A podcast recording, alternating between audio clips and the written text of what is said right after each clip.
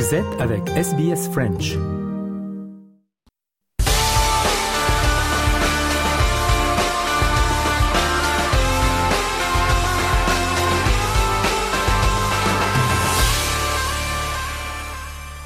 Le journal des sports de ce mardi avec tout d'abord le championnat du monde de handball féminin avec les Françaises qui s'imposent contre les Norvégiennes 31 à 28. Eric Mamrut, RFI épatante équipe de France, déjà victorieuse de la Norvège dimanche dernier lors du tour principal et qui a confirmé en finale lors d'un match au rythme échevelé. Beaucoup d'intensité, de puissance offensive des deux côtés, les Bleus se montrant progressivement plus percutantes et efficaces pour mettre la main sur le match en milieu de première mi-temps avec un plus 3 à la pause 20 à 17. Un avantage qui est monté à plus 4 en seconde période avant que les Norvégiennes ne reviennent à une longueur à quelques minutes de la fin. Les Scandinaves qui avaient déjà battu à trois reprises les Françaises en finale des championnats du monde, la dernière il y a deux ans. Mais les filles d'Olivier Crumbles n'ont pas tremblé, retrouvant leur intensité pour assommer les tenantes du titre battues finalement 31 à 28. Huitième victoire en huit matchs dans ces mondiaux pour les Bleus qui décrochent avec la manière une troisième couronne mondiale après celle de 2003 et 2017. La France à présent championne du monde et olympique en titre. Une sacrée carte de visite qui efface le raté du dernier Euro en 2022 avec une modeste quatrième place. Au Danemark, les Aadi, Faux et autres Zémico ont frappé un grand coup et sont prêts désormais à foncer vers Paris 2024. Et Olivier Crumbles, euh, le coach des Françaises, pense déjà au JO de Paris. On l'écoute. C'est un moment merveilleux. On a de nouveau bien joué. On a eu du mal au début. Ça représente beaucoup parce que on n'est pas arrivé dans de bonnes conditions. On a des filles qui sortent de blessures et notamment dans la base arrière. On peut être mieux que ça et d'ailleurs l'objectif ça sera d'être mieux que ça l'été prochain. On va travailler, on va garder l'humilité et on va se reposer, on l'a bien mérité. Maintenant, ce qui est important, c'est que chaque joueuse se dise qu'elle peut être meilleure dans six mois et qu'on arrive à travailler avec elle. Parce que même si c'est génial d'être champion du monde, l'objectif suprême, ça reste la médaille d'or au jeu. On passe au foot. La dernière qualification olympique des Matildas aura lieu à Melbourne devant une foule de 50 000 personnes. Football Australia a confirmé que l'équipe féminine australienne affrontera l'Ouzbékistan au Marvel Stadium de Melbourne le 28 février prochain. Ce stade peut accueillir quelques 50 000 personnes. Ce match déterminera quelle équipe sera l'une des représentantes de l'Asie au JO de Paris en 2024, l'Australie s'est imposée 10-0 lors de son dernier match contre l'Ouzbékistan. C'était en 2007 et est la grande favorite pour accéder à ses troisièmes JO de suite. la première du Victoria, Jacinta Allen, se dit ravie que le gouvernement se soit associé aux stars du foot féminin. We saw how over the course of this year the Matildas have captured the hearts and minds of all of us with their uh, fantastic on the football field and of course too the way that they have uh, are great role models off the pitch. This is uh, going to be a big game, a really really big game for not just the Matildas but also too we expect the fans will absolutely pack out Marvel Stadium as we saw uh, earlier this year. le tirage au sort de la Ligue des champions et le Paris Saint-Germain s'en sort bien, comme nous l'explique Olivier Pron pour RFI. Sur le papier en tout cas, c'était c'est évidemment le, le, tirage le plus clément. Les Parisiens opposés donc à la Real Sociedad de San Sebastian, club basque, sixième actuellement euh, de Liga et grande surprise de la phase de poule qu'il a terminé euh, premier devant l'Inter Milan.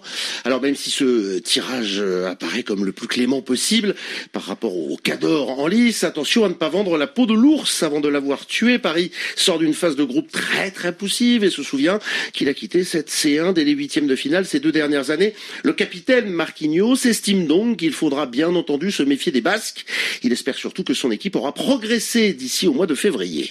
Déjà, c'est un adversaire qui vient dans un très bon moment. Ils ont eu un, phase des groupes aussi difficile avec des bons adversaires. Ils ont fini premier. Ça montre leur valeur, ça montre comment on doit se préparer pour être en forme euh, pour ce match-là. Et je pense que d'ici jusqu'à ce rencontre, on a beaucoup de choses qui vont se passer. Notre équipe euh, est en train de grandir, de, bien travailler, d'évoluer. On sera prêt pour affronter cette équipe de Real Sociedad quand ça arrive le moment. Marquinhos, le capitaine parisien qui recevra donc avec le Paris Saint-Germain la Real Sociedad le 14 février. Dommage pour les amoureux et les amoureuses de la Saint-Valentin. Match retour à San Sébastien le 5 mars. Remarquez la Saint-Valentin au Parc des Princes. Euh, pas de très très gros chocs. Remarque peut-être Inter Milan, euh, Atlético Madrid ou, ou Naples Barcelone. Les autres matchs Copenhague, Manchester City, Leipzig, Real Madrid, Lazio, Rome, euh, Bayern Munich, Porto, Arsenal, PSV, Eindhoven, Dortmund. Match aller mi-février, retour jusqu'à la mi-mars. Cédric de Oliveira pour RFI a quant à lui recueilli la réaction des supporters du Paris Saint-Germain.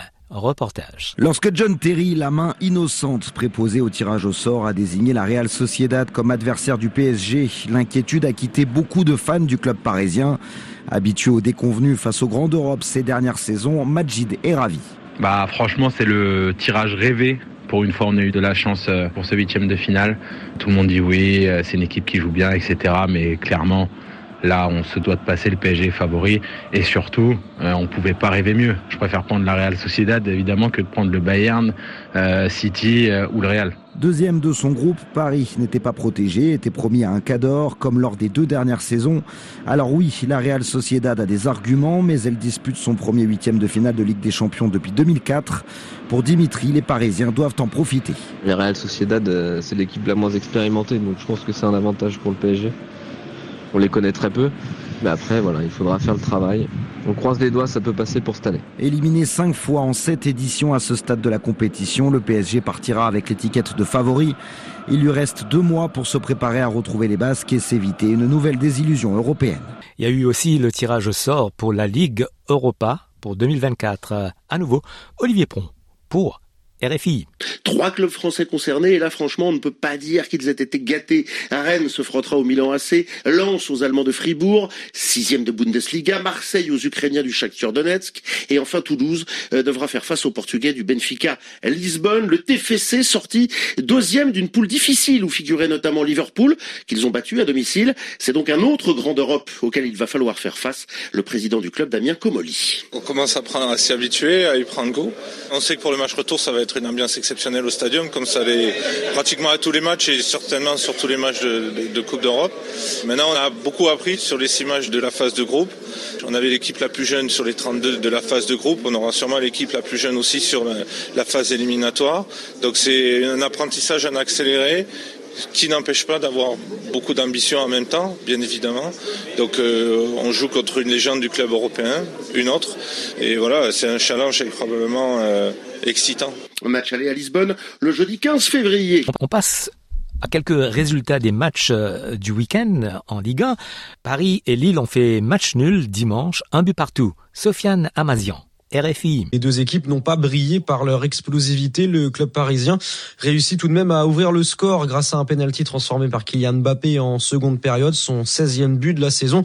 Mais les nordistes n'ont jamais lâché à l'image du buteur canadien Jonathan David entré en fin de rencontre et auteur du but égalisateur au terme d'une belle action collective. Score final un but partout, troisième but en quatre matchs pour l'attaquant des Dogs alors qu'il avait connu une disette de trois mois. Jonathan David ravi d'avoir retrouvé son efficacité. La saison dernière, une très bonne saison et une saison quasiment plein. Et après cette saison, je commence pas forcément comme je l'avais envie, même si l'équipe, euh, tout va bien dans l'équipe, on gagne des matchs, on joue bien. Personnellement, pour moi, je marquais pas trop, alors bien sûr que ça nous manquait. Et surtout à moi. Mais après, j'ai déjà connu ces périodes-là, alors pour moi, c'était de rester fort mentalement, de continuer à bosser à l'entraînement. Et je me suis dit, forcément, à un moment, ça va arriver parce qu'on est une équipe qui joue bien, qui se crée des opportunités. Et après, forcément, à force de se créer des opportunités, il y a une qui va rentrer. Après, c'est comme tout le monde dit, c'est comme une bouteille de ketchup. Quand ça commence à sortir, euh, tout sort. Et au classement, le PSG est en tête avec 5 points d'avance sur Nice. Le LOSC est quatrième à 2 points du podium et 9 du PSG. Nice, deuxième, a été battu par le Havre, 3 buts à 1. Marseille gagne contre Clermont, 2 à 1. Sofiane Amazian. RFI. Marseillaise, on dira. Cette saison, les Phocéens se sont imposés 2-1 face à la lanterne rouge du championnat Clermont. À noter le, le but de l'international marocain Amin Harit avec ce précieux succès. L'OM pointe à la sixième place à 4 points du podium. Mais son milieu international centrafricain Geoffrey Kondogbia n'est pas du genre à se griser. On sait que c'est toujours des matchs difficiles. Hein. On le voit avec les résultats ce week-end. Donc euh, je pense qu'aujourd'hui on a assuré l'essentiel avec une bonne première mi-temps, on a maîtrisé notre, notre sujet. Euh, la deuxième mi-temps elle a été un peu moins bonne. Je pense qu'il y a aussi un petit peu la fatigue qui a joué. Mais euh, on a assuré l'essentiel et je pense que ça fait du bien au moral. Il y a du mieux, hein, franchement, on est, on est content. Maintenant, on sait que ça peut passer du négatif au positif assez rapidement et vice-versa. Donc euh, on est content ce soir, mais on va, on va continuer à travailler avec, euh, avec humilité parce qu'on est encore loin du, de l'objectif. Donc on va continuer comme ça, à travailler et à essayer de, de recoller au tableau. Et puis Brest, euh, le club breton a gagné sa cinquième victoire de suite, comme nous l'explique Sofiane Amazian pour RFI. Les Bretons qui enchaînent un cinquième match sans défaite en allant s'imposer à Nantes 2-0 avec 13 euh, points pris sur 15 euh, possibles dernièrement. Brest pointe à la cinquième place du classement. Attention à bien garder les pieds sur terre, prévient l'un des buteurs du jour, le béninois Steve Mounier.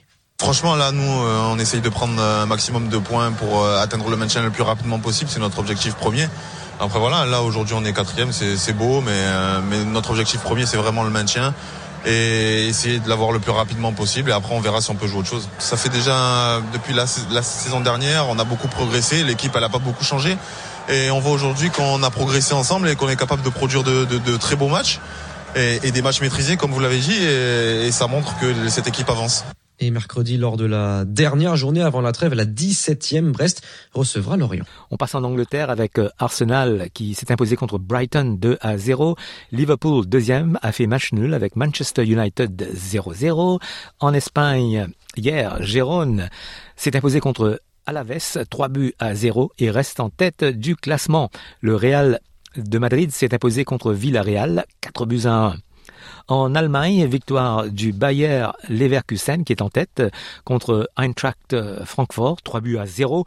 Le Bayern de Munich, deuxième, s'est imposé contre Stuttgart, 3 buts à 0. En Italie, l'Inter Milan s'est imposé contre la Lazio Rome 2 à 0. Victoire de l'AC Milan contre Monza 3 buts à 0.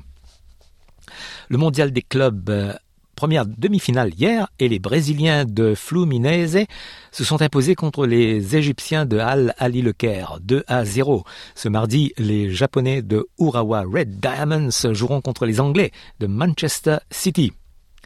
En Afrique, la Côte d'Ivoire organise la Cannes dans un mois. Comment vont les préparations? Explication, Sofiane Amazian pour RFI. Et en tout cas, ce que, ce que confirme Yassine Idriss Diallo, le président de la Fédération ivoirienne de football, l'engouement s'étend même à toute la région, également vice-président du, du, comité d'organisation.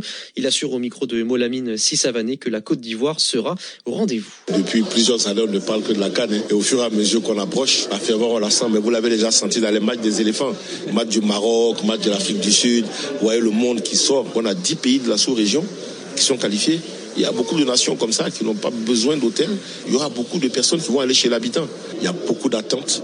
Le président de la République a mis beaucoup de moyens. Le Premier ministre, vous avez vu, le euh, ministre des Sports, c'est pour vous dire l'importance accordée par le gouvernement. Donc euh, tout est mis en œuvre pour que les choses se passent bien. Et je pense que pour l'instant, nous sommes totalement dans notre agenda. Nous serons prêts à recevoir cette Coupe d'Afrique dans les meilleures conditions possibles. Et la Côte d'Ivoire, le, pays haut ouvrira sa canne face à la Guinée-Bissau le samedi 13 janvier. Ce sera un match en soirée. Voilà pour le journal des sports de ce mardi.